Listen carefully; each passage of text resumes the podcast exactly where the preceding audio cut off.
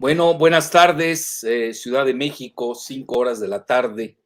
Eh, es el día 7 de marzo, ya estamos a unos días de entrar a la primavera. El, aquí el clima en la Ciudad de México está fantástico, eh, pero no así en el calor de la, del conflicto entre Rusia y Ucrania. La, vez pasada me centré mucho en la las guerras en la guerra geofinanciera y la guerra geoeconómica. Y, y, me confiné mucho al asunto del SWIFT.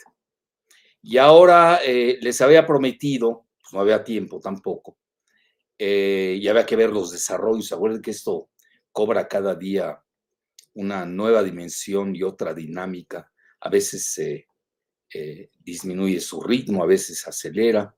Hoy parece que estamos en una fase de aceleración estos días.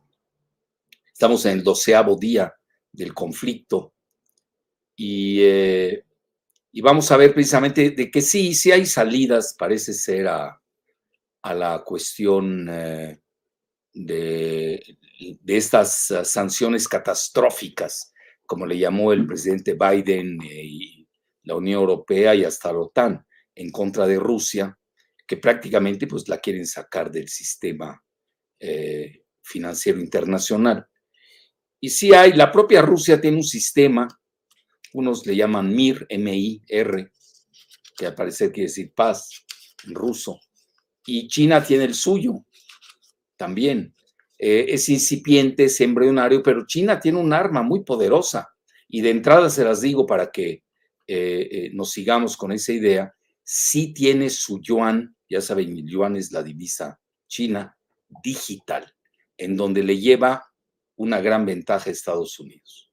Y ahí sí se puede cambiar la correlación de fuerzas, que por lo que estamos viendo a nivel económico y financiero puede acabar en una guerra eh, pírrica entre estos dos grandes bloques.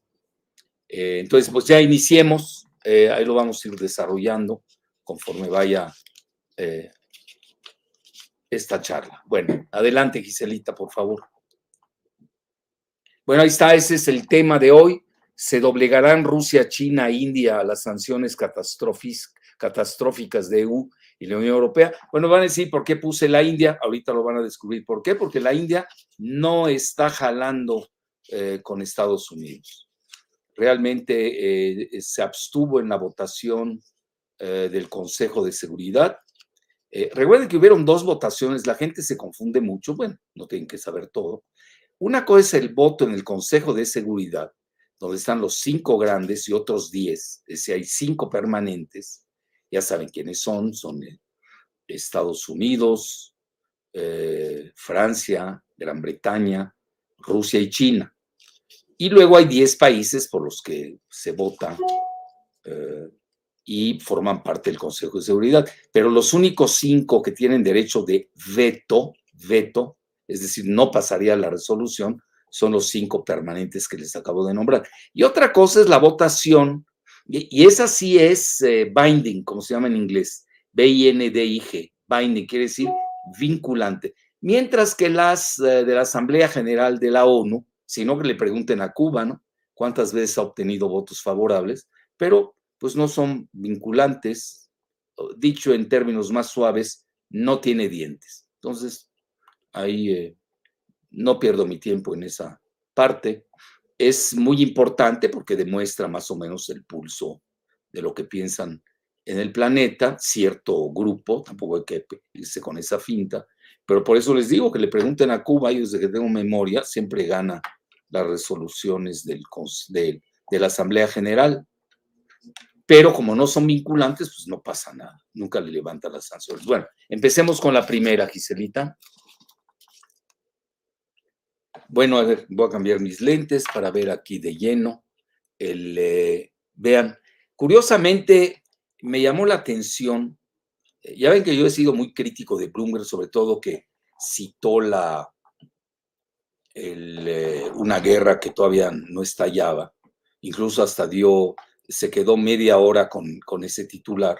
Y ahora he visto como que se ha un poco refrendado en su grave error y los veo un poco más, eh, pues yo diría, menos desequilibrados de lo que han mostrado. Hoy, por ejemplo, me asombró mucho Wall Street Journal. Ya prácticamente da por muerto a, y acabado al, a Vladimir Putin, el presidente de, Rusia. Eh, igual que Foreign Affairs. Foreign Affairs, ustedes lo vemos, ya están en la época post-Putin. Váyanse con mucho cuidado. Yo mi consejo es eh, muy académico. Eh, obviamente todos tenemos nuestro corazoncito y está bien, pero pues ya cuando uno expone, pues tiene que ser uno muy, responsable. Y, eh, y, luego, porque si no, eh, luego los errores se cobran y muy fuertes. Entonces, eh, yo mi consejo es de que lean a los tres grandes, no pierdan su tiempo. Sin duda, el bloque de la anglósfera, la prensa británica es la mejor, hay que saberla leer también. El Washington Post es el establishment, y, eh, eh, y, lo demás de la prensa británica, hay que, hay que leerla, eh, pero hay que saberla. A veces yo la leo al revés y me da muchos dividendos, por eso les digo hay que saberla leer. Entonces, este, Bloomberg, curiosamente, me llama la atención, ha estado más y ha sacado cosas que no, que no, no, no sacaría,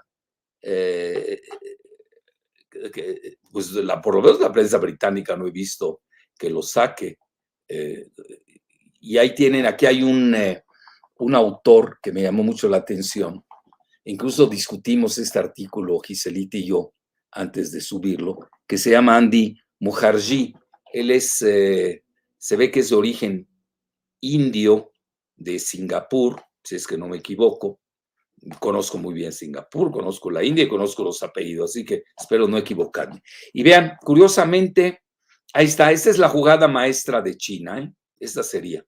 Y eh, es un artículo, a mi juicio, el más importante que ha salido, y créanme que yo leo, eh, bueno, sé discriminar, tampoco leo locas.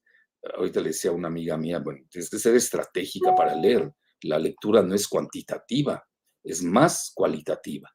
Hay que tener, bueno, si no se pierde, imagínense, no acaba uno nunca.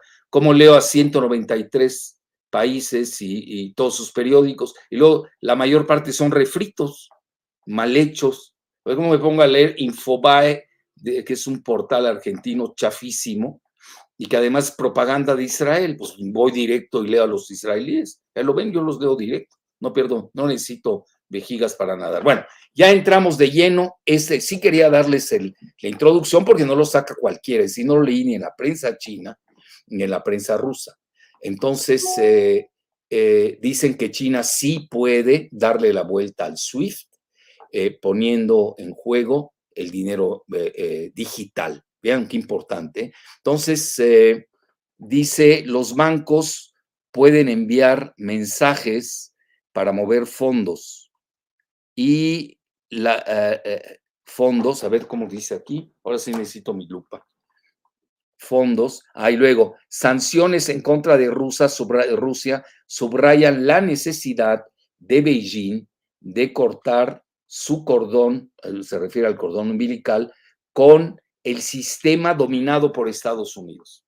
Realmente este artículo es, eh, a mí me gustó mucho y conste que es Bloomberg, que no son demonios de mi devoción, pero uno también hay muy buenos escritores. Eh, hay otros que para qué les cuento. Y cito, cinco días después, bueno, esta es una frase mía, de la operación militar especial de Rusia en Ucrania, Andy Mukherjee de Bloomberg afirmó que, cito, China puede dar la vuelta al SWIFT poniendo en juego su dinero digital, cuando las, cito, sanciones subrayan la necesidad, bueno, ya lo había traducido, para Beijing de romper su dependencia con el sistema dólar céntrico dominado por Estados Unidos. Sigue, Giselita. Vean, tiene algo malo Bloomberg, es muy cara la suscripción, ¿eh? Se lo adelanto, se los adelanto. Carísima. Creo que es de, ¿cuánto era Giselita? ¿600 o 6 mil dólares al año? Algo así, ¿no? Pero era carísima. Bueno, según Mujerji, las sanciones contra Rusia la puedes hacer más grande, podrían otorgar a los rivales geopolíticos de Estados Unidos, especialmente China, la justificación para promover versiones digitales de su dinero, en sus propios bancos centrales para las finanzas y los gobiernos globales. Cierro, sí, cierro la cita. Lo cual, cito, podría debilitar la influencia internacional del dólar. Ustedes van a ver ahora cómo él lo dice, ya lo sabíamos, yo por lo menos sabía que dos de, acuérdense, yo no soy financiero, soy geopolítico. Ah, eh, me gustan las geofinanzas, pero hay cosas que uno no, no ignora. Entonces, para mí el dólar es la fuerza más poderosa que tiene Estados Unidos. Prácticamente el 65% de las transacciones financieras se hacen en dólares y un 30% en euros. El euro le puede ir mal ¿eh? en estas jugaditas que se están dando a nivel financiero. Y luego el, restante, ¿no? En tercer lugar vendría el yuan, que es mínimo, el yuan eh, o remimbi, como le quieran llamar. Luego está el, la libra esterlina y el yen nipón. Entonces, eh, esto puede debilitar la influencia internacional del dólar. Y me hago la pregunta, ¿se habrá disparado en su propia ingle la triada EU, la OTAN y Unión Europea? Ya empiezan a haber fracturas el día de hoy, ¿eh? Lo van a ver.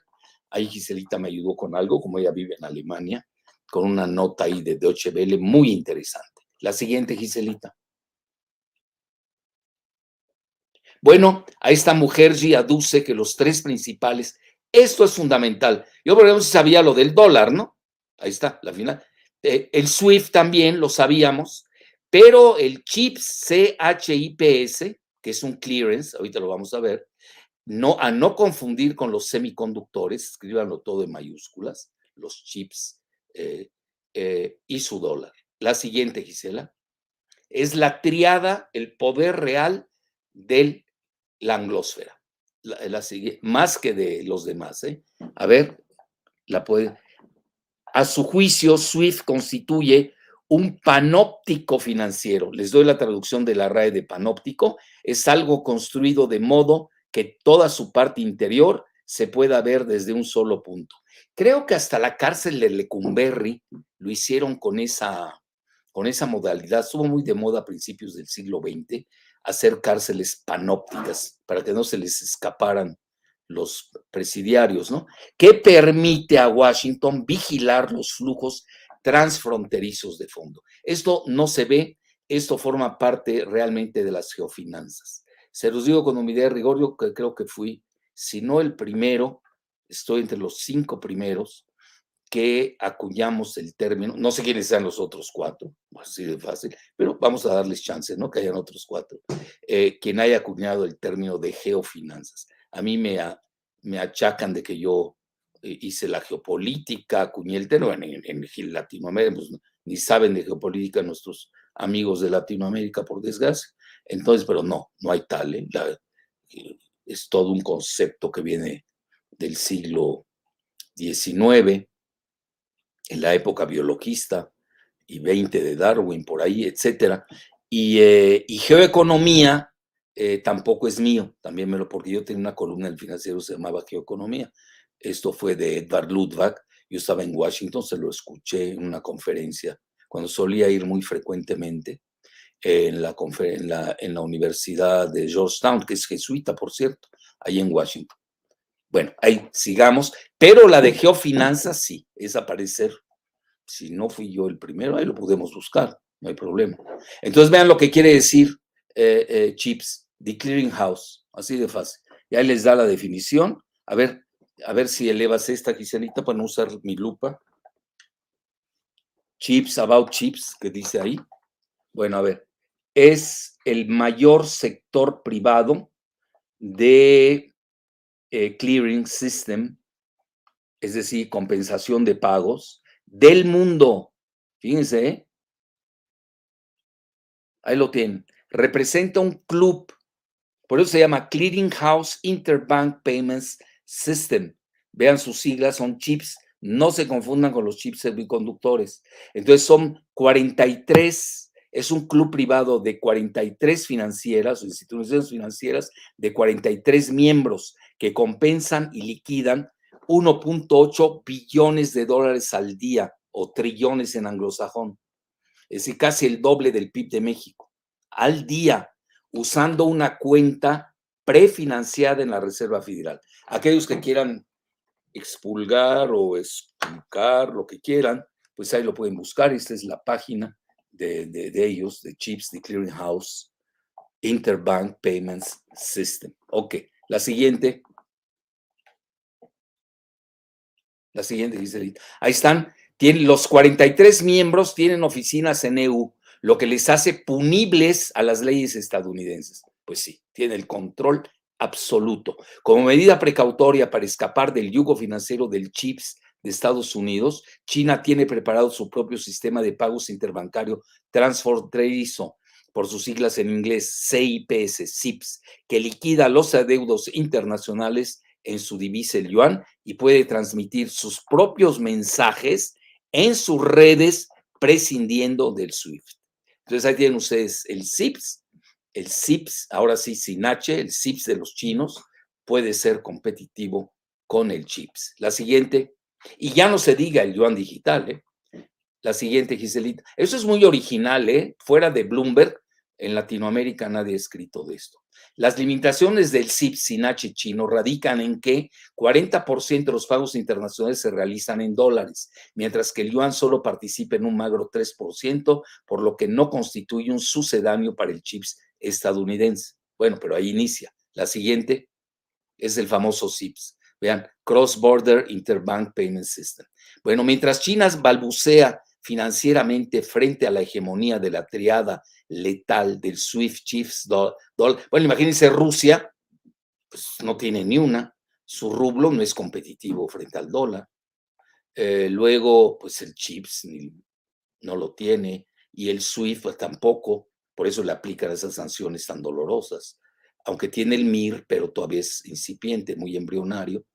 Entonces, pero China lleva una delantera impresionante en su divisa digital, conocida como E, ya saben, guion CNY, el yuan digital, que inició su experimentación en varios centros piloto en China continental a finales de 2017. Ahorita les dejamos un link del paper eh, para aquellos que quieran estudiar. Acuérdense, aquí interactuamos, ¿eh? aquí no hay, este egoísmo de que nos guardamos las notas.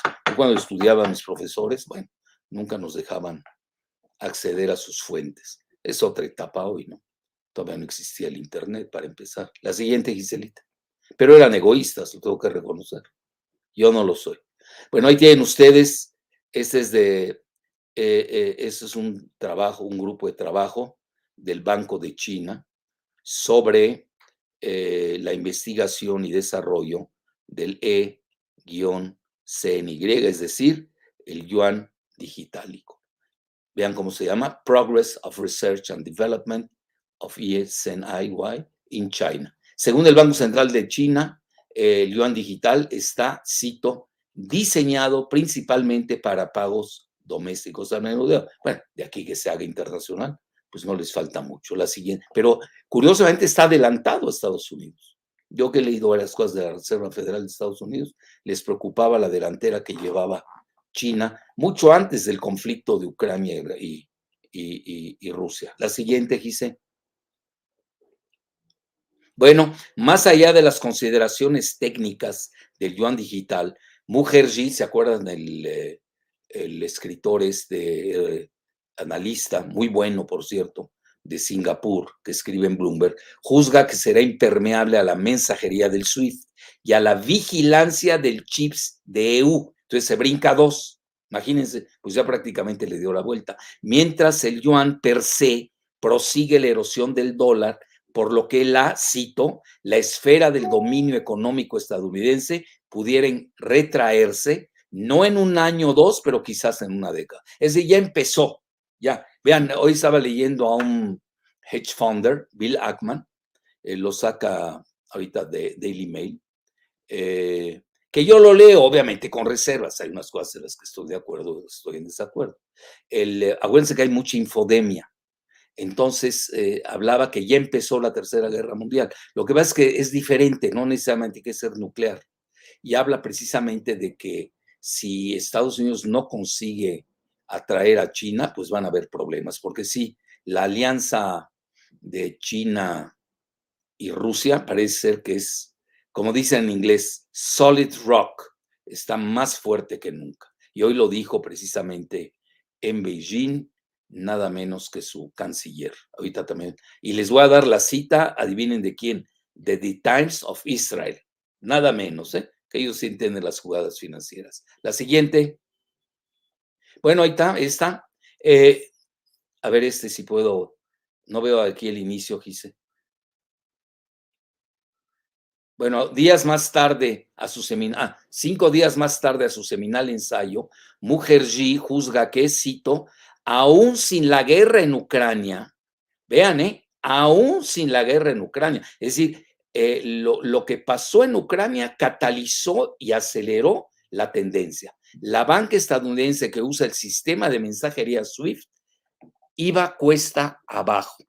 Cierro la cita y propone que los bancos centrales deberían edificar carreteras post-SWIFT para que, cito, se encuentre una alternativa más segura a fin de que las empresas y los individuos envíen fondos transfronterizos. Ahí tienen ustedes, eh, cinco días después de que había hecho ese su excelente artículo, eh, eh, nos da esta opinión el famoso Andy Mujerzi. Bueno, yo lo estoy haciendo famoso en Latinoamérica, pero se, se lo merece, ni lo conozco, ¿eh? Véanse cómo un buen escrito, cómo puede seducir a otra persona, más que se dedica también a escribir. La siguiente, por favor. Bueno, y aquí hago la pregunta, incluso lo escribo en Sputnik, ya saben, está boicoteada, ahí lo dicen, incluso ponen ahí una, una etiqueta de que eh, pues está boicoteada en, Europa, ¿no? Todavía en Estados Unidos no llegan a ese grado, pero sí les ponen ahí una etiqueta de que es eh, propaganda rusa. Entonces yo hago, escribí esto, ¿no? El, creo que el viernes pasado, sí. ¿Podrá la guerra global financiera y económica de Biden doblegar a Rusia y China? Y le agregué la India. Entonces pregunté, ¿habrá abierto la triada EU? Obviamente se los recomiendo el artículo. Eh, ahí cito mucho a, a Mujerji, pero también cito a otros, la, OTAN, Unión Europea, la caja de Pandora del caduco, pero aún vigente sistema financiero internacional. Eso es lo que está en juego. Hoy lo dijo, no ayer, en una entrevista a NBC y a ABC, el canciller ruso Lavrov comentó de que más allá de Ucrania, lo que está en juego ahí, obviamente, es el nuevo orden internacional. Que ya les dije hasta el cansancio, será tripolar o no lo será será entre China, Rusia, Estados Unidos, no lo dije en orden, incluso podemos ir a bloques, no lo sé, porque también ya empiezan a haber fracturas en Europa, lo de la India, por eso lo agregué, etcétera. Eh, puede ser dos bloques, eh, sería una bipolaridad regional. Fíjense qué interesante.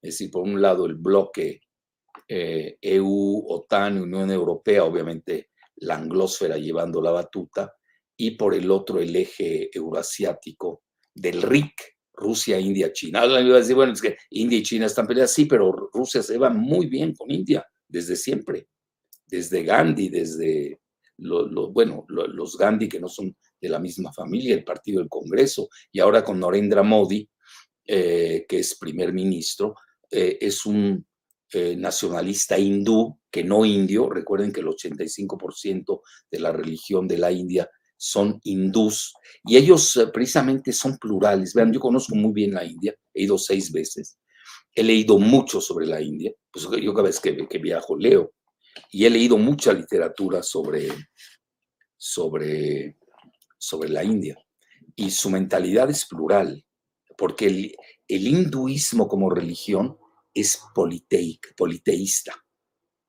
Entonces, eh, eh, yo veo un gran reflejo de su politeísmo religioso no es nada disímbolo ni ajeno al pluralismo eh, universal. Eso es muy importante. Bueno, la siguiente.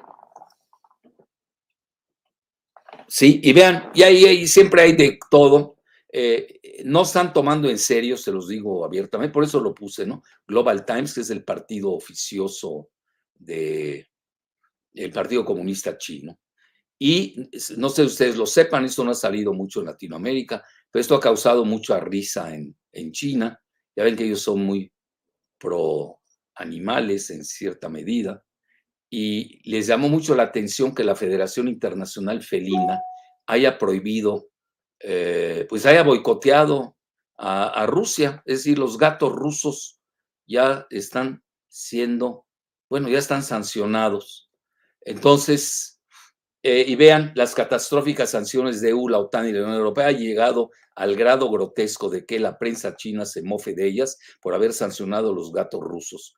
Cito un ridículo más allá de la imaginación que manifiesta, cito, la falta de dentadura del drama occidental. Así lo ven en China, es importante que lo tengan presente. Porque vean, si nada más ven ustedes la prensa de la anglosfera, pues ya, no pierdan su tiempo, ya perdió Rusia, ganó el comediante Zelensky, que hoy lo estaba enalteciendo de Times of Israel como eh, de, ser el nuevo Sansón, ¿no? Así el, el gran luchador judío. Hay que tener mucho cuidado con eso, ¿eh? Porque luego vienen los efectos boomerang.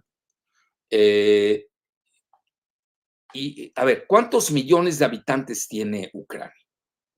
Tiene 44 millones. Los judíos ahí, lo digo respetuosamente, exageradamente son el 0.5%, sino el 0.2%. Tengan cuidado, no, esas exaltaciones de que el nuevo Sansón, bueno, no lo dicen así, pero más que Sansón, porque Sansón se cayó y el templo, templo cayó sobre él.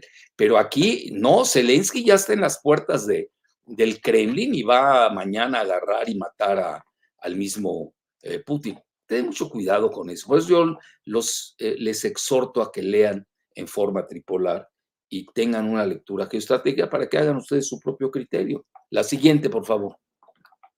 Pero sí les quise poner, no están tomando en serio esta situación. Ahora, aquí también el ministro de Finanzas o de Economía, no sé cómo le llaman ahí en, en Francia, ahorita lo vamos a ver, este, a los siete días de las catastróficas sanciones de Biden contra Rusia, que es real, fueron catastróficas, ¿eh? durísimas.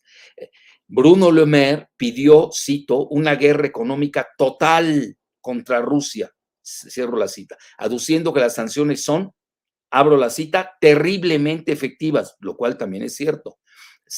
dice, vamos a librar una guerra económica y financiera total contra Rusia, cierro la cita, refocilándose del, cito, colapso del 30% del rublo y del derretimiento de sus reservas foráneas, concomitantes al colapso de sus mercados y, de, y el incremento de la inflación con un alza en las tasas de interés al 20%. Le Maire, que es Bruno Le Maire, es el que se jactó de que podía provocar el colapso de la economía uh, rusa. Entonces, vean, aquí lo dicen eh, bueno, yo sé francés, nunca lo he ocultado, y dicen, el corazón de las críticas notablemente viene de la parte del antiguo presidente ruso Dmitry Medvedev. Entonces, este lo dijo, allá vieron, es ministro de Economía.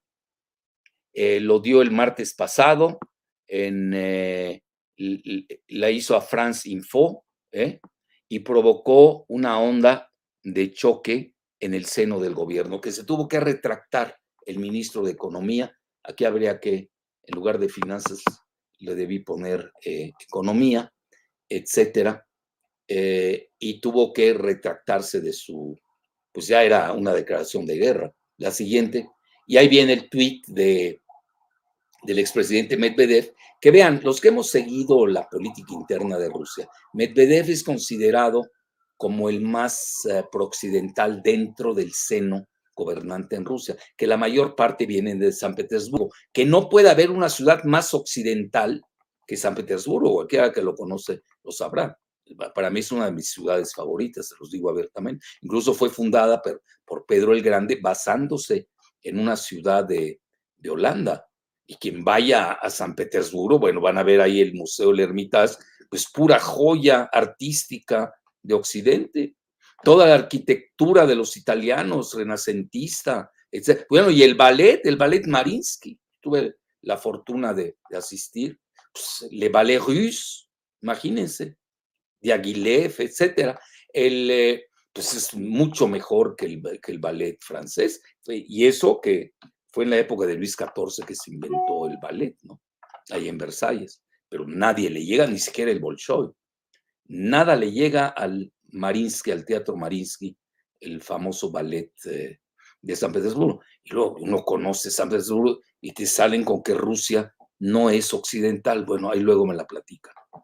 entonces vean, después de que el expresidente Dmitry Medvedev lo paró en seco en un tuit, el, desregulado Lemer retiró su insensata declaración de guerra contra Rusia y dice, eh, bueno, lo pusieron en francés, su ministro francés eh, de, de Economía, ¿no? Bruno Lemer, ni siquiera lo citó, dijo hoy que nos habían declarado la guerra económica. Le dice, hagan, pongan atención a su discurso, señores, y no olviden que las guerras económicas en la historia de la humanidad frecuentemente se transformaron en guerras reales.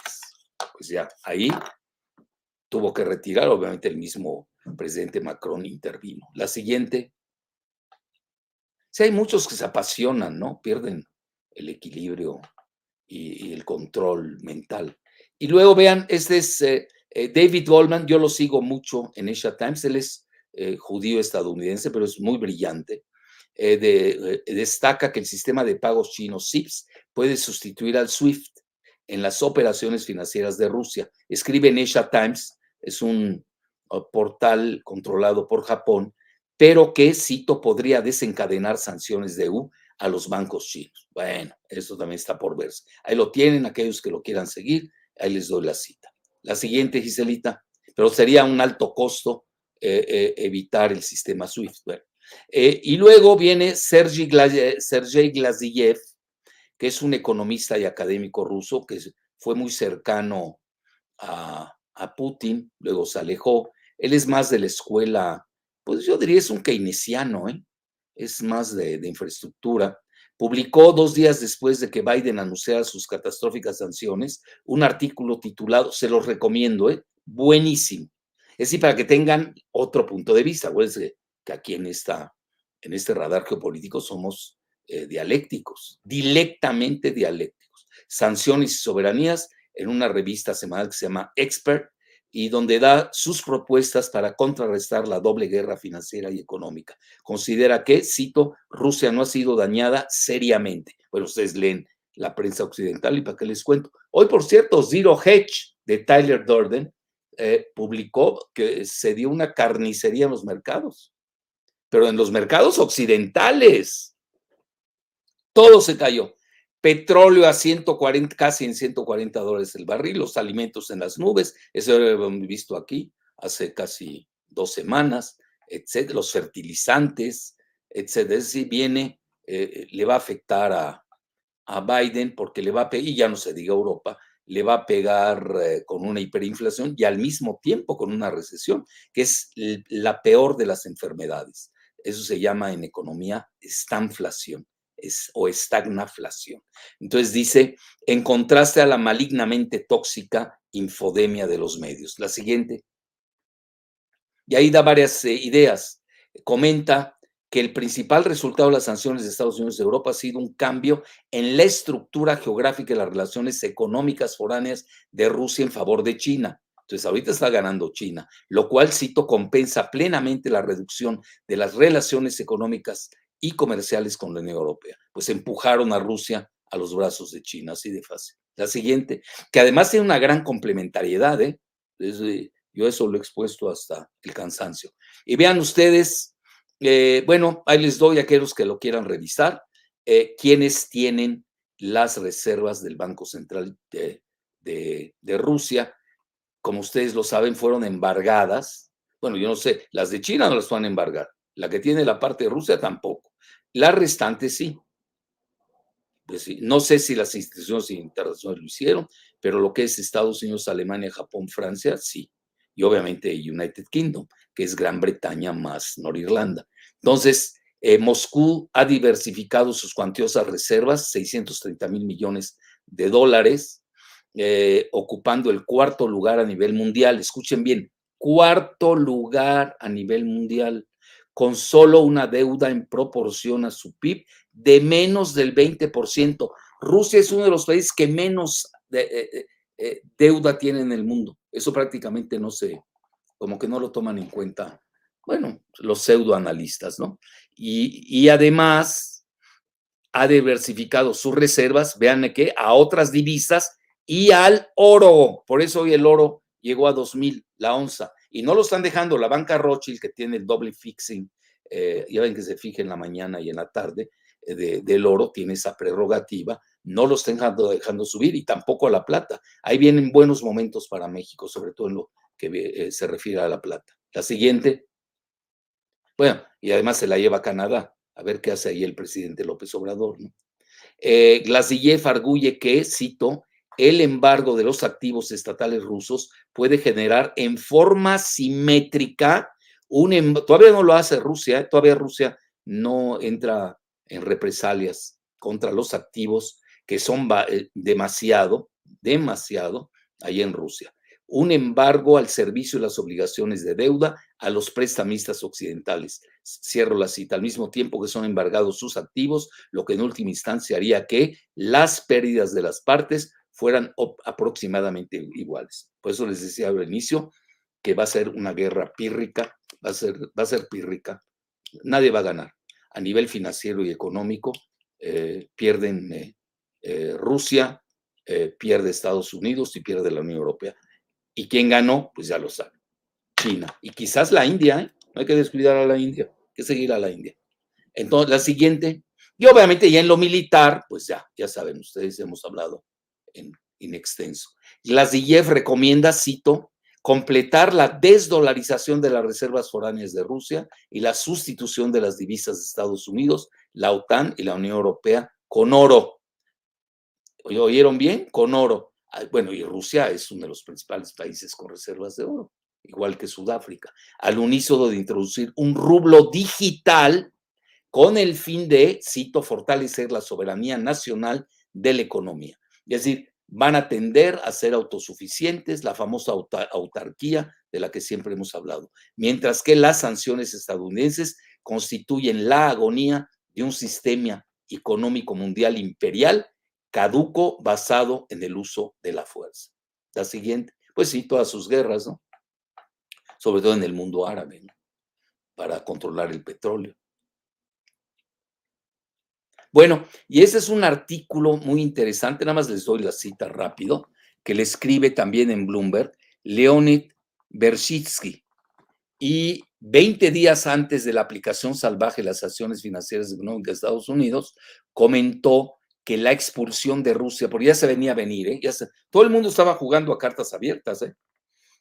Lo único que no venía era que fuera tan dramática y tan drástica.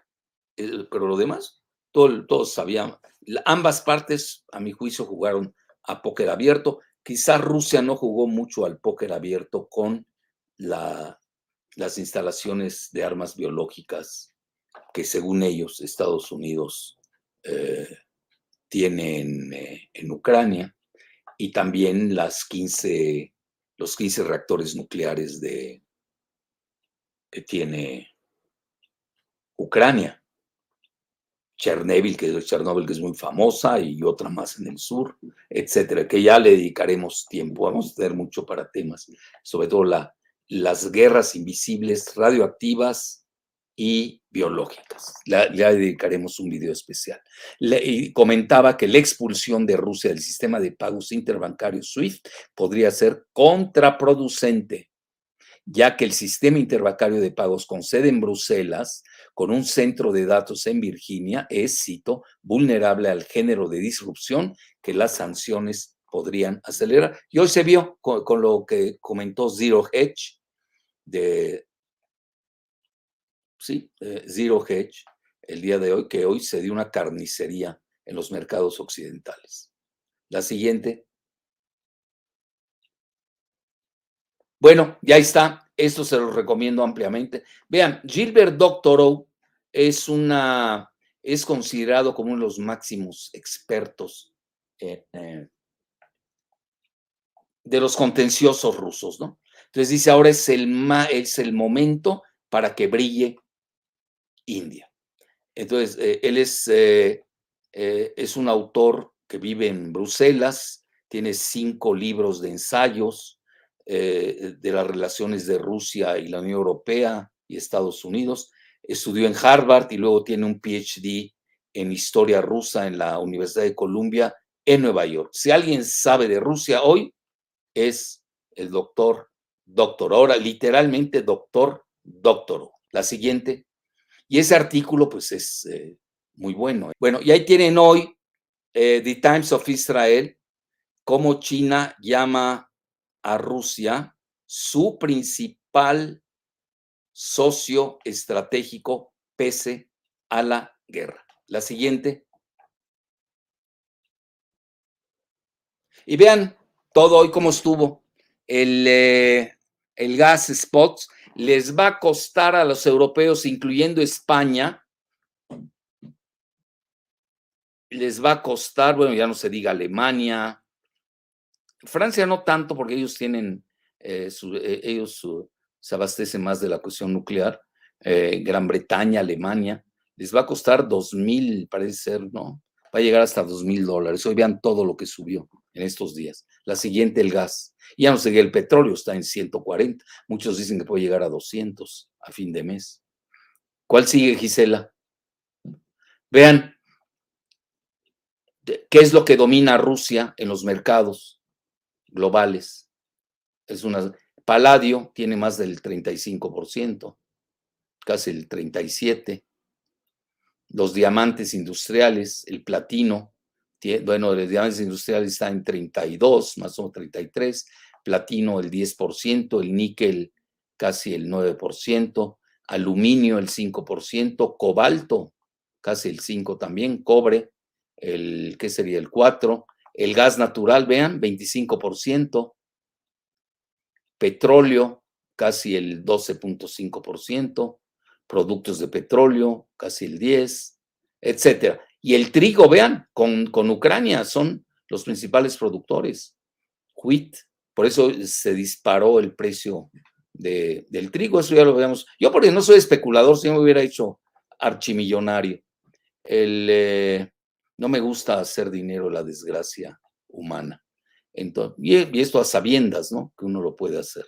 La siguiente, vean, la SURS es eh, USGS, USDA, BP, British Petroleum, los Emiratos, NBD, Research, etc. La siguiente. Ah, bueno, este es el artículo de Doctor O, ya lo puso Gisela, y vea, le parece ser que el, el tweet, el top trending hashtag en la India es estamos con Rusia, estamos con Putin. Eh, les recuerdo que la India tiene 1.300 millones de habitantes, ¿eh? 1.300 millones de habitantes. Eh, Rusia, eh, digo, China, 1.400 millones. Nada más que India va a tener más habitantes que China en las próximas fechas. Por la cuestión de la natalidad, China tenía la política One Child Policy, que ya se volvió dos, de dos hijos, pasaron de un hijo a, dos hijos. Y les recuerdo que la Unión Europea tiene alrededor de 500 millones de habitantes Estados Unidos anda en 330 millones de habitantes, saquen su cuenta. No estoy haciendo demagogia eh, demográfica. El mundo musulmán, que en su gran mayoría apoya a Rusia, que eso no sale en Occidente, eh, tanto Pakistán como Irán están apoyando a Rusia. Ya no se diga Arabia Saudita, los Emiratos Árabes Unidos, etcétera. Hay algunos otros países que no, pero la aplastante mayoría sí están con, con Rusia, pero estamos hablando de los musulmanes, son alrededor de 1.800 millones. Vayan sacando su cuenta. Y, luego hablamos de la votación de la Asamblea General de la ONU, que muchos se apantallan con eso. La siguiente, por favor. Bueno, ahí está, es muy importante, vean, lo hago para equilibrar, como ayer el Financial Times, que es el portavoz del globalismo neoliberal, comenta que el banco VTB, el segundo más importante de Rusia, es obligado a salir de, Europa. Y pues sí, se están golpeando mutuamente. Entonces, eh, porque sus activos fueron congelados por los aliados occidentales. La siguiente. Otro también ayer del... Esto, agárrense de la silla agárrense de la silla. Debido a que, pues obviamente, ¿dónde van a buscar petróleo? Pues Estados Unidos está cambiando su política con Caracas, con Maduro. Se van a desmayar los Krause, los ¿cómo se llama este? El Zuckerman, ¿no? Es, ¿Quién más ahí está? Ah, el Goodman y todos sus Goyim, como el chetumaleño Camín, toda esa fauna, ¿no? El Salmerón, todos esos que son prosoros a morir. Entonces, el Taibo, etcétera. Eh, son las dos caras de la misma moneda de Soros. A ver, la gente no sabe eso, pero aquí los, se los demostramos. Entonces, necesitan el petróleo como sea y se la van a pedir a Venezuela porque precisamente eh, hoy estaban estudiando eh, tanto el Congreso, hay, unanimidad, hay que reconocerlo, tanto de los demócratas como de los republicanos, ya de no importar petróleo de Rusia. Bueno, no le importa. ¿Y de dónde van a sacarlo? Pues ahí tienen a Venezuela y viene probablemente, ahí tienen ustedes la cita, un cambio espectacular eh, de la política de Estados Unidos con el régimen de Maduro, que es el sucesor, digo, para estos televisos que se les olvida, son tan maniqueos y propagandistas, que ven una noticia de estas y, se, bueno, y se asustan, se van a desmayar. Este, van a haber muchos infartados ¿eh? con esta noticia. Bueno, Calderón, imagínense.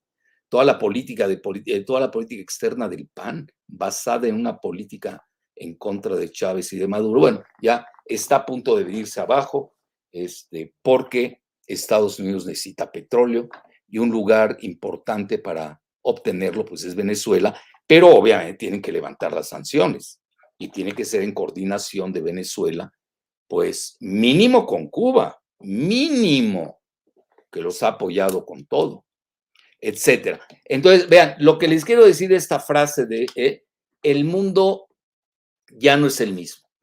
Como dicen en los casinos franceses, fait vos jeux. Es una nueva partida, estamos ante el desarrollo y la dinámica de un nuevo orden mundial. Lo que ayer fue, hoy ya no lo es y no lo será mañana. Así de fácil. Entonces, ah, vuelvan a hacer sus reacomodos, olvídense de toda esa política maniquea de la Guerra Fría, de la posguerra fría. Hoy los eventos en Ucrania nos están llevando a datos espectaculares, a jugadas espectaculares como es donde Estados Unidos tiene que recurrir a... Y ahí está, vean la foto de Maduro con Putin. Eh, tiene que recurrir pues a las mayores reservas del mundo que tiene Venezuela. Además, le tiene que devolver su oro. ¿eh? Yo un día les contaré qué idea les di antes de que llegara Maduro al poder, cómo obtener eh, su oro. No lo puedo decir por razones obvias. La siguiente, Giselita. Esto es espectacular, ¿eh? Y luego vean, también los franceses lo reconocen. En la misma empresa petrolera total sigue con Rusia pese a la salida de sus rivales. Ya ven que se ha salido Shell, tengo entendido también que ExxonMobil, bueno, hay muchos que han salido, bueno, hasta, estoy hablando a nivel petrolero, pero total se quedó, ¿eh? no se ha salido. Es decir, ya empiezo a ver fracturas dependiendo del tema, sobre todo en el tema energético. Y eso que Francia eh, eh, es potencia eh, eléctrica nuclear, nunca ha tenido accidente, lo hacen muy bien, etcétera, etcétera. Entonces, sí, pero tampoco quieren dejar los jugosos negocios que representa el petróleo y el gas de Rusia. Luego Alemania, Alemania, eh, bueno, Europa en general, importa 40%, si no me equivoco, de gas y 30% de petróleo de Rusia. ¿Cómo van a...? Lo de menos es sancionar, ¿no? Y luego, ¿de dónde obtienes el restante? Ya lo dijeron nuestros amigos de Qatar, no, que no coman cuentos, no tenemos suficiente para abastecer el mercado europeo. Luego quisieron atraer a Irán, que, eh, y ya lo dije la vez anterior o la vez ah, previa, eh, Irán va a ser uno de los grandes vencedores, a tal que Estados Unidos ya quiere acelerar el acuerdo sobre su contencioso. ¿Se acuerdan que habían hecho tanto Biden como Obama? y quieren regresar. La que está tomando las cosas con calma es Irán, porque tampoco quiere dañar a Rusia. Es se tiene que coordinar con Rusia.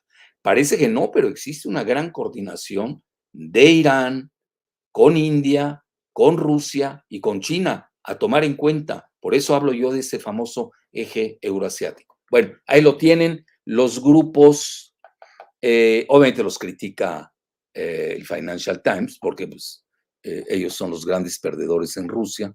ve que se ha aislado como transnacional. A pesar, permanece en Rusia a pesar de la salida de sus rivales petroleros, que son los anglosajones. La siguiente.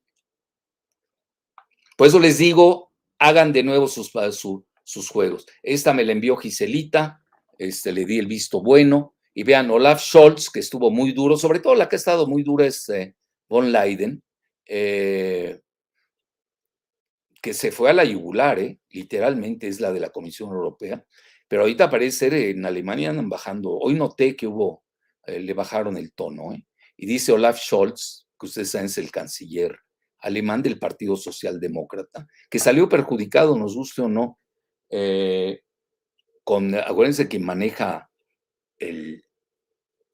las operaciones de Nord Stream, de la empresa Nord Stream 2, pues es el ex canciller alemán también del Partido Socialdemócrata, Gerhard Schröder, que ya quebró eh, eh, Nord Stream 2 por esas sanciones tan duras, que creyeron que iban a someter de inmediato a Rusia, pero Rusia no creo que se hubiera lanzado hacia el conflicto con Ucrania sin haber tenido. Recuerden, el 6 de diciembre Putin fue a Nueva Delhi, a India, y el 8 de febrero estuvo en la inauguración de los Juegos Olímpicos de Invierno de Beijing. Incluso se llevó en el avión a Alberto Fernández de, de Argentina. Entonces vean lo que dice, esto lo saca Deutsche Welle, que es oficial, lo puedes aumentar, Giselita.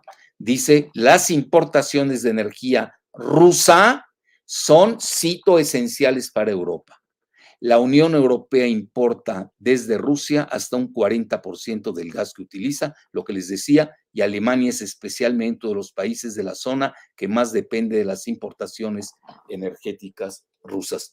Aquellos que andan criticando en México a la 4T y la política nacionalista energética de nuestro amigo. La siguiente que por cierto eh, me hizo el prólogo a un libro famoso que hice de la desnacionalización de Pemex. Bueno, hasta aquí le llegamos.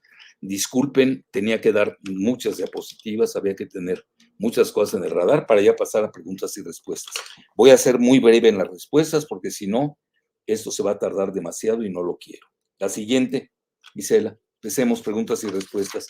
Nos dedicamos exclusivamente a la litis, ¿eh? como dicen los abogados. No nos salgamos del contexto porque eh, hay muchas aristas, que si ganó Putin, que si perdió Putin, que si eh, eh, Lindsey Graham, un influyente senador republicano, pidió el asesinato de, de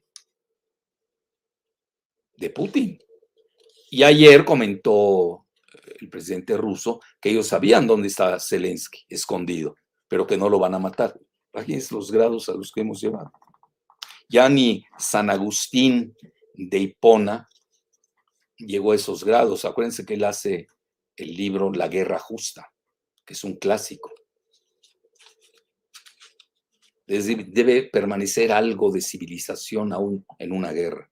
No se puede ser tan barbárico. La siguiente, Giselita, empecemos con preguntas y respuestas. Ok. Primera pregunta. Mencionan, doctor, ¿ve factible la consolidación de una divisa frente al dólar que pueda competir al tú por tú en el mercado internacional financiero? Bueno, el, yuan, pero no lo veo de inmediato, ¿eh? La fuerza, la verdadera fuerza de, de Estados Unidos, que reconocerlo, sigue siendo el dólar. Por eso el sistema internacional financiero es eminentemente dólar céntrico. Imagínense, 65% de los intercambios cotidianos en el mundo. Y agréguenle su triada, los tres pilares, ¿no? Ya lo los chips con, de clearance, ¿no? De compensación, y luego el SWIFT. Nadie los tiene en el mundo. La única manera donde China puede paliar esta situación, y tampoco en el corto plazo, pero sí, eh, pues preparándose, es con el eh, yuan digital. No sabemos, quizás los rusos tengan preparado algo con el rublo digital, lo ignoro. La siguiente. Siguiente pregunta. Mencionan, doctor, la invasión a Ucrania fue el medio para acelerar el proceso de, de pérdida de la hegemonía del dólar? Sí, podemos decir que sí. Nada más que vean, con o sin Ucrania se iba a dar, ya se estaban preparando, tanto Rusia como China. Y también Estados Unidos, pues tenía una gran alianza con, con Zelensky, ¿no? Y con Porochenko previamente. Entonces, eh, vean, se habla mucho de que lo que precipita la invasión esa es la parte rusa, ¿eh? yo les digo, ustedes lo toman, lo tiran, cada quien es responsable de sus lecturas y, su hermenéutica o su interpretación, de que ya estaban listos a, tener armas nucleares en, en Ucrania. Pues eso dicen los rusos. A veces tienen 15 reactores. Bueno, Ucrania tuvo armas nucleares. Y eso hay que agradecérselo tanto a Ucrania como a Bielorrusia, como a Kazajstán. En la vieja URSS los cuatro estados dentro de la URSS que tenían armas nucleares, cuéntense que es un tema que yo manejo a nivel de prevención de guerra nuclear, con el grupo del que fui cofundador, obtuvo el Nobel de la Paz en el 85. No se me vayan a desmayar los acomplejados mediocres, por favor, no se me desmayen. Entonces, este, lo entiendo, pues digo, yo ni hago ni lo alardeo, si no fuera por ellos no me hubiera acordado. Entonces, el, eh, y eh, cuando desaparece la URSS, se queda Rusia con todo el arsenal de, las, de los otros tres estados, que eran eh, Ucrania, Kazajstán y Bielorrusia. Esto hay que agradecérselos a los tres. A veces esas cosas no salen, no permean mucho en la opinión pública. Por ejemplo, Sudáfrica. Sudáfrica tuvo bombas nucleares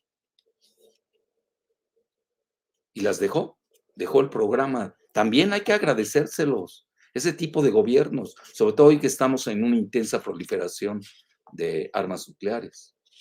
Entonces, tienen el know-how. Además, los ucranianos son como los rusos, son la misma raza, son genios. ya, yo les dije, al que más admiro es un ucraniano que se llama Vladimir Vernadsky. Vernadsky es V-E-R-D-N-A-S-K-Y. Vernadsky el que cree el concepto de la biosfera es un concepto, olvídense, de la máxima civilización humana.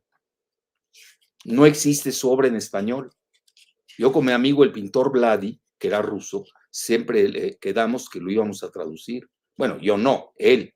Y luego se nos murió. Genio, un, gran pintor de izquierda que vivía. Amigo era un amigo. Incluso cada vez el que veía, lo, no has leído a Jalife, ¿no? No hables conmigo, les decía. fuera de serie, Vladi. A mí me, apreciaba mucho. Y yo me, le hablé de Vernadsky, me dice, ¿cómo? ¿Un mexicano que sepa quién es Vernadsky? Pues por supuesto. Oye, pues, en México hay mucha cultura, bueno, los que leemos, ¿no? Nunca lo leímos en español. Desgraciadamente, yo lo leía con traducciones al inglés. Y ya lo poco que le leía a Bernatsky, no, yo lo vengo siguiendo, ¿qué les gusta? 30 años atrás. Fácil. Es un genio. Es de los rusos y los ucranianos. Son fuera de serie. Por eso a mí me duele mucho lo que yo llamo esta guerra civil. Una guerra que nunca debió haber ocurrido. Pues obviamente alguien atiza navajas. Ya se imaginan qué estoy pensando, ¿no? Pero no es motivo ahorita de, del tema. La siguiente. ¿Cuántas tienes, Giselita? Eh, sí, varias preguntas. Bueno. Siguiente pregunta. Doctor Jalife, ¿podrá Rusia dejar de vender su gas petróleo en dólares y euros para cotizarlo en otra divisa alterna y así disminuir aún más la hegemonía del dólar? Sí, sí. Bueno, ya estaban pensando en el yuan. ¿Se acuerdan? En una ocasión se manejó en, en, en Shanghai que se iba a manejar el petroyuan. Entonces ellos ya se estaban preparando, esa es la realidad. Entonces yo diría que eh, eh, el asunto de, de, es como un cono de arena. Ustedes hacen su, su cono de arena y el último granito es el que derrumba el cono de arena. Esto es Ucrania. Pero eso ya se venía desarrollando lo que yo pudiera usar como metáfora, el cono de arena del choque entre Estados Unidos y Rusia, que ahí comete, a mi juicio, lo he dicho, si no voy a cambiar de opinión porque alguien está ganando, alguien está perdiendo, según la infodemia del momento acreditada, eh, eh, la batalla ahí, ¿no? Ya se venía dando, están todos mis escritos de hace 20 años, nada nuevo. Es más, es una guerra que lleva 30 años, si, si somos precisos. Para ser más, eh, porque vean, siempre yo lo comento, hay el Zoom, Z-O-O-M, de inmediato, es una cosa.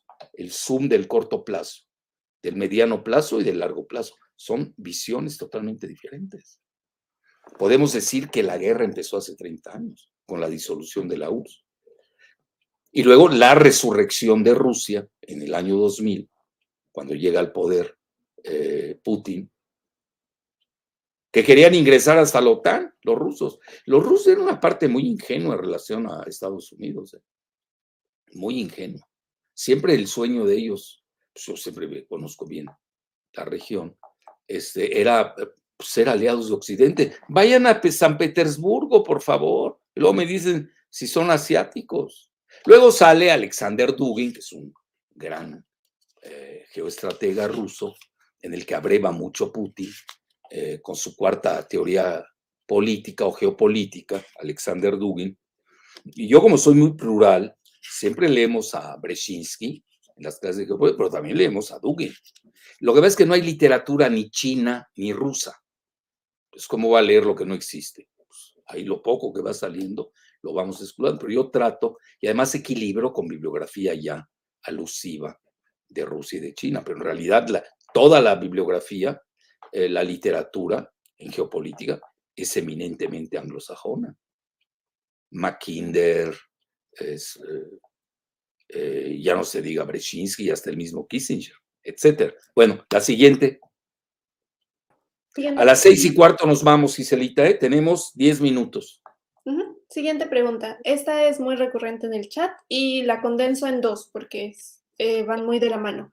¿Volverá el patrón oro por esto, como se hizo hace años, y muchos preguntan, ¿se podrá respaldar también con plata la nueva moneda? Bueno, esa fue mi teoría, la de la plata. A ver, incluso, aun, eh, bueno, eh, existió en el siglo, en 19, no, sí, en el siglo XIX, el, patrón bimetálico de oro y plata. El Partido Republicano está a favor del, del, patrón oro, ¿eh? del, del regreso. Podemos tener ahí una gran sorpresa. A veces que Estados Unidos tiene cotizado muy bajo al precio de Bretton Woods la onza de oro, la tiene cotizada, no sé, no 23 dólares la onza, hoy estaba en 2000. Es un movimiento contable y las reservas que la mayoría de Estados Unidos no las tienen en dólares, pues ¿para qué? Si es lo que imprimen ellos, la tienen oro. Un movimiento ahí de contable, pues van a tener 10 veces más de reservas. Están esperando el momento adecuado. Y los chinos no sabemos cuánto oro tienen, ¿eh? Los chinos son vivos, ¿eh? No crean que sacan, a, publican el oro. Y yo veo, veo la gran jugada del oro, sí la veo venir. ¿eh? Eh, y obviamente ahí hay que tener cuidado en México. No estoy viendo en México, en la 4T, que alguien esté pensando en la cuestión de la plata y sí me preocupa. Se los digo abiertamente. Tenemos que pensar y ya que se la dejen de llevar estos depredadores de Canadá. Todos se lo llevan. Todos se llevan de México. Ya basta. la siguiente. Siguiente pregunta. ¿Podemos decir que el mundo se está dividiendo en un capitalismo occidental y en un capitalismo oriental? De ser así, ¿cada uno tendrá posteriormente un sistema financiero propio? Mira, eh, eh, muy buena pregunta. Es una gran, eh, es un escenario muy válido pero van a haber traslapes. Es decir, el mundo no se va a fracturarse. Va a ser un poco como la época de la Guerra Fría, el muro de Berlín. Yo acabo de escribir en la jornada el, domingo, hablo que el nuevo muro de Berlín va a ser Kiev. Kiev, la capital de Ucrania. Incluso se habla de, de, un nuevo estado, Novorossiya, la nueva rusa que eh, lleva toda la región del Donbass, la costera del Mar Negro de, Ucrania, que ya prácticamente la tiene Rusia. Incluso ya ocuparon la isla Snake o Serpiente, ahí frente a Odessa. Y en Odessa hay mucho judío prorruso, ¿eh? Ojo, no crean que todos los... Eh, eh, hoy estaba festejando Times of Israel que ya el gran héroe judío que les da su identidad es, eh, es Zelensky. Que lo digo también respetuosamente. hay un libro de Shlomo Sant, el mejor historiador de, fue bestseller incluso en Israel, que se llama The Invention of the Jewish People. Realmente los házaros son de origen mongol centroasiático, no son semitas. No son semitas. Entonces a mí me aterriza cuando un házaro me dice a mí que soy antisemita. Bueno, ¿y tú de dónde eres semita? Yo sí soy semita. Soy cananeo, fenicio, libanés, semita, árabe. Y los sefarditas o los misrahim, ellos sí son semitas, son nuestros primos hermanos. Nada más que ellos son de religión judía. Son muy respetables. Yo no sé cómo van a tomar esas declaraciones que está haciendo Zelensky. Y a mi juicio no creo que les guste eh, esa parte de muy respetable de los verdaderos semitas de, en general, ¿no? De la diáspora judía. Y una vez hablé con una semita sefardita en los Balcanes y nunca había estudiado español, sabía español porque se lo enseñaron sus, familiares que habían huido de, de Andalucía, de España. Bueno, más que de Andalucía, de España, con los reyes católicos. Me impactó. Incluso yo tengo hasta una música de ella que me regaló. Imagínense cuántos años. Una grabación cuando estuve yo en los Balcanes, ahí me lo, me lo regaló esta dama. A ver si un día este, lo publico, a ver qué hago con ella. Eso es fascinante. Hablaba un español y bueno, ¿dónde aprendió usted español? Me dice, ya, me contó esa odisea. Es decir, eh, se simplifica, se distorsiona la historia, se ideologiza, pero pues no pueden. La, la verdad puede más que la mentira, nos guste o no. Bueno, al menos que el vencedor sea el de la mentira, pues ya perdemos todos los de la verdad. La, siguiente, Giselita, pero es muy buena pregunta, ¿eh? Puede darse, pero hay traslapes. Vean, por ejemplo, países como India, que no quiere pelearse con Estados Unidos, ni con Gran Bretaña, y está en el Quad del Pacífico. Eh, y tampoco quiere entrar en los pleitos de, de Ucrania y, y Rusia. Y tiene excelentes relaciones con Rusia.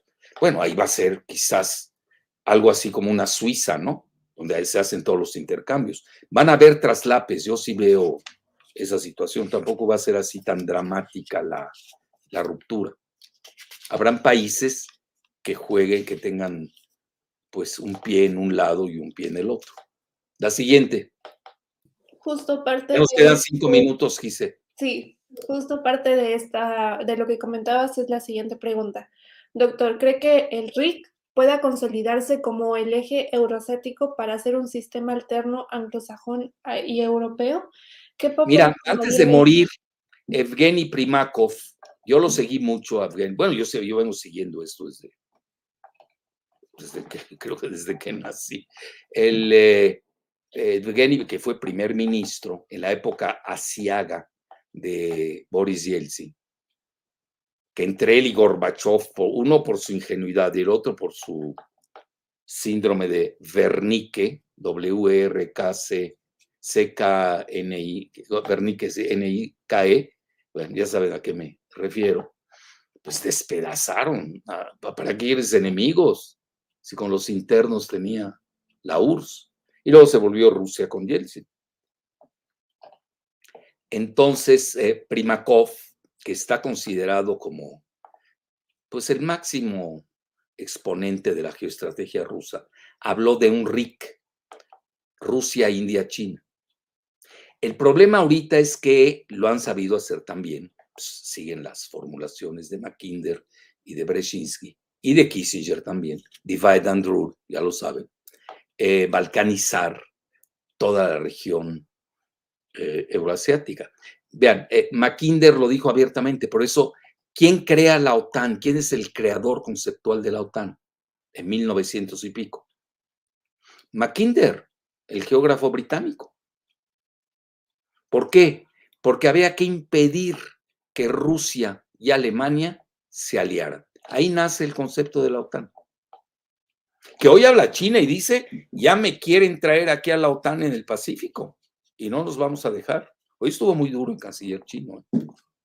como que puso los puntos sobre las sillas. Sí, aquellos que andan especulando que China va a tirar a Rusia bajo el, autobús, eh, autobús. No hay tal, ¿eh? Aquellos que hacen especulaciones, piensen en otro, en otro teorema más eh, viable. Entonces, Primakov sí pensó en eso. El problema hoy del RIC es la disensión entre China y, y e India, ahí puede jugar un papel eh, de catalizador, de lubricador, de mediador, de moderador, Rusia. Porque Rusia entre las tres es la principal potencia militar.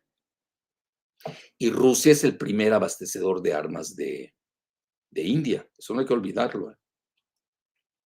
Es decir, a veces les piden cosas a X países, deja a tal bloque, está bien.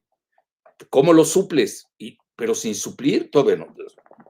Dame sucedáneos, sustitutos y vemos, ¿no? Por lo menos. Ni eso. Ok, voy a dejar de importar gas ruso. ¿Qué me das a cambio? Y luego ves que va el equipo de Blinken, de Anthony Blinken, secretario de Estado, que para mí ha sido, mm, eh, no ha sido nada exitoso en su manejo de la política internacional de Estados Unidos, empezando con la salida de Afganistán eh, y la salida silenciosa en Irak, que esa prácticamente no se manejó. Entonces, y hoy de repente los vemos, ya están negociando con Venezuela. Pues no que tenían gas y petróleo. ¿Cómo te atreves tú? ¿Qué estaban bloqueando o qué? ¿Qué estaban haciendo? Es interesante eso. ¿eh? Eso les habla del diletantismo. Tú no puedes prometer algo si no lo tienes. Primero consíguelo. Entonces, yo creo que abrieron demasiados frentes, el frente de Venezuela, el frente de Irán, de Norcorea, todos los malos, ¿no? Que ellos eh, califican así. Que ese terminajo viene así desde Baby Bush. Bueno, realmente si nos vamos, viene desde Reagan. Ustedes no habían nacido, la mayoría. The Evil Empire, así le llamaban a la Unión Soviética, Reagan y compañía.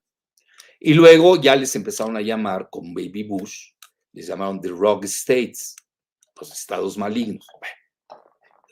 ¿Y, de, y tú de, dónde eres benigno? Pues estás santificado. Son terminajos.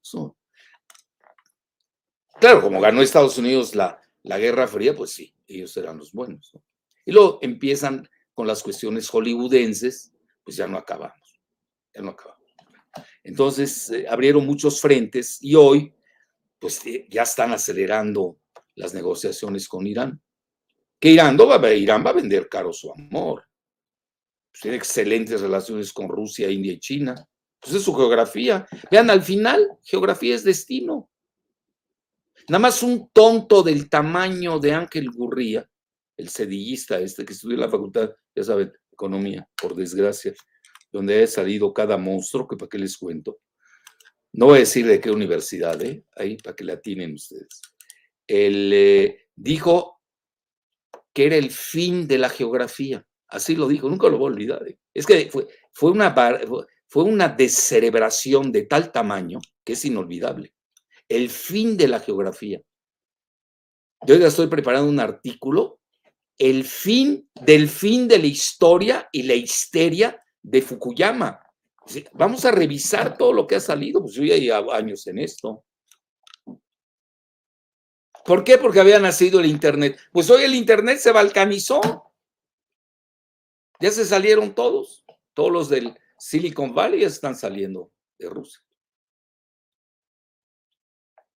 Etcétera. Ya hasta Netflix se salió. bueno, etcétera. Entonces eh, los van a castigar para que no vean este, las películas occidentales. Bueno, ese es el grado hoy que estamos. Una ruptura, yo diría más que una ruptura, no solamente, eso es lo, lo, que, lo que a mí me duele en particular, es la ruptura y la fractura del planeta.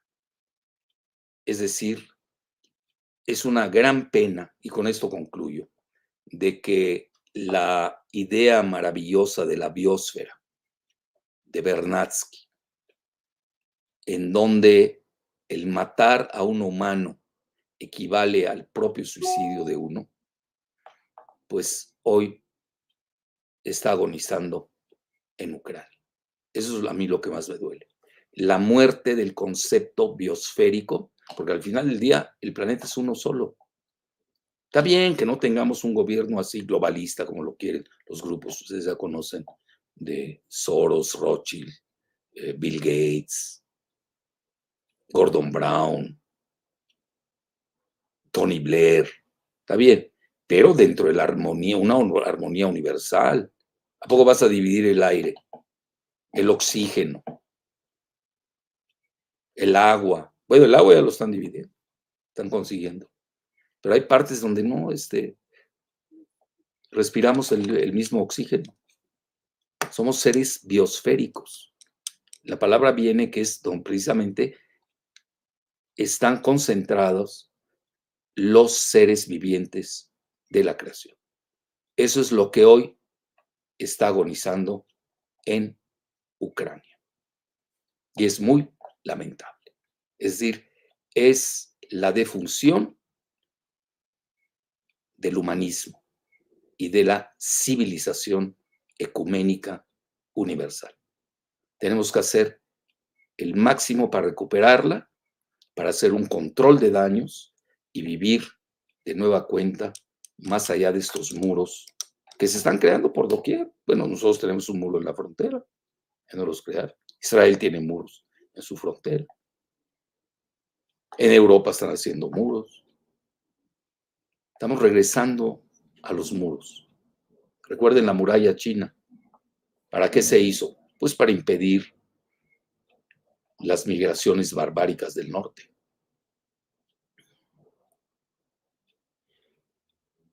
Son aduanas anticivilizatorias. Tenemos que recuperar el humanismo civilizatorio. Toda esa idea, a ver, supongamos que yo soy prorruso y pro-chino a morir. ¿Cómo voy a abandonar el renacentismo maravilloso italiano? ¿Cómo? ¿Cómo dejo eso? ¿Que me voy a fracturar en dos? Me vuelvo esquizofrénico. Es una esquizofrenia geopolítica la que está viviendo el planeta. Bueno, con eso los dejo. Hasta la próxima. Muy amables.